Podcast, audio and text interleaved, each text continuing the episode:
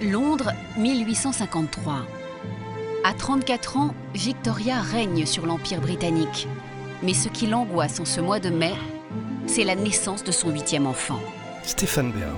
Elle était toute petite, toute menue, et lors de la naissance de son huitième enfant, qui était le prince Léopold en 1853, eh bien, la reine en avait assez de souffrir à chacune des naissances. Parce que autant elle adorait faire l'amour, autant la naissance l'ennuyait. La solution, Victoria va la trouver dans ce flacon, du chloroforme. Un nouveau produit popularisé par un Écossais, le docteur James Young Simpson. Christopher Henry, musée d'Édimbourg. Toute sa vie, Simpson s'est intéressé à la douleur. Il considérait qu'abolir la souffrance était primordial pour la santé publique. Brillant obstétricien installé à Édimbourg, Simpson est à la recherche d'un produit miracle pour atténuer les douleurs des contractions. Un soir de novembre 1847, un de ses amis, le docteur Kiss, lui demande de le rejoindre. Il aurait mis la main sur un liquide aux propriétés étonnantes. Ensemble, ils décident de tester le chloroforme sur eux-mêmes. En quelques secondes, ils perdent connaissance.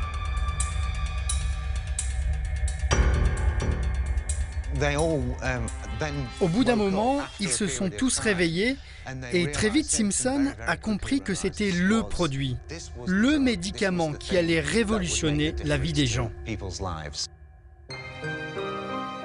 Dans sa maison sur Queen Street, Simpson va perfectionner le chloroforme.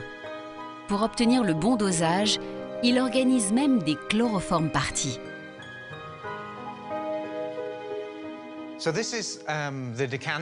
Voilà le flacon que Simpson utilisait pour verser du chloroforme dans plusieurs verres.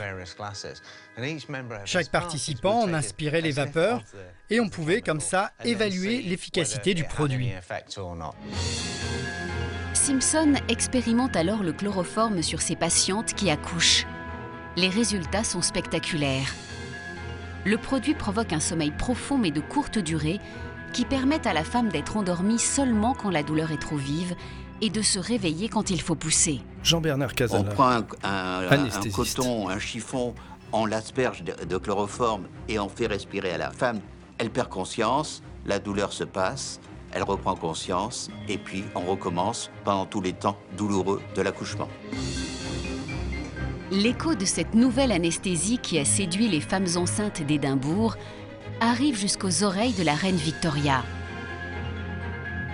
Et quand les effluves du chloroforme arrivent jusqu'à ses narines lors de son huitième accouchement, elle est conquise. Et elle trouve ça, je crois que l'expression, elle écrit une lettre, elle trouve ça délicieusement bon. Et euh, quand elle, euh, elle décide de prendre du chloroforme pour ne pas souffrir, toute l'Europe euh, adopte le chloroforme. Toute l'Europe, mais pas la France. En ce début du XXe siècle pétri de valeurs catholiques, pour les obstétriciens, la douleur est un mal nécessaire. Une croyance qui va perdurer et dont même les femmes auront du mal à se débarrasser. À l'image de cette mère qui, dans les années 60, explique à sa fille ce qui l'attend. La femme doit avoir mal parce que d'abord ça a un rapport un peu, je crois, avec la Vierge quand elle a mis l'enfant Jésus au mandre. Elle, a souffert peut-être pour l'avoir il me semble que de garder la façon où on l'a l'a créé sur terre est la mieux. Je lui dis simplement, euh, de toute façon, il faut vraiment que ça fasse mal avant que tu aies ton enfant, de façon à ce qu'elle endure le mal jusqu'au dernier, au dernier degré que l'enfant doit naître. Pourtant, la révolution n'est plus très loin. Nous nous sommes rendus ce matin à la maternité. Pourquoi à la maternité? Parce qu'il s'y est passé quelque chose, un accouchement avec une technique d'anesthésie tout à fait particulière. Madame, est-ce que c'est votre premier enfant? Non, c'est mon troisième. C'est la première fois que vous suivez cette méthode particulière? Oui. Oui, oui. C'est très agréable. Accoucher le sourire aux lèvres, c'est du jamais vu. Fille garçon La péridurale vient de faire son apparition. Cette découverte, on la doit à deux Français qui travaillent sur l'anesthésie locale, Fernand Catelin et Athanase Sicard. À force de tentatives, ils ont trouvé au cœur de la colonne vertébrale le petit espace idéal au plus près des nerfs qui permet une anesthésie très ciblée qui n'endort que le bassin. L'espace péridural. Leur découverte date de 1901. Mais il faudra 70 ans pour que d'autres chercheurs l'améliorent pas à pas. 1930, on a la technique pour repérer l'espace qui est parfaitement fait, parce que c'est un espace qui fait 1 mm d'épaisseur. 1940, c'est l'aiguille qui va être adaptée pour faire cela.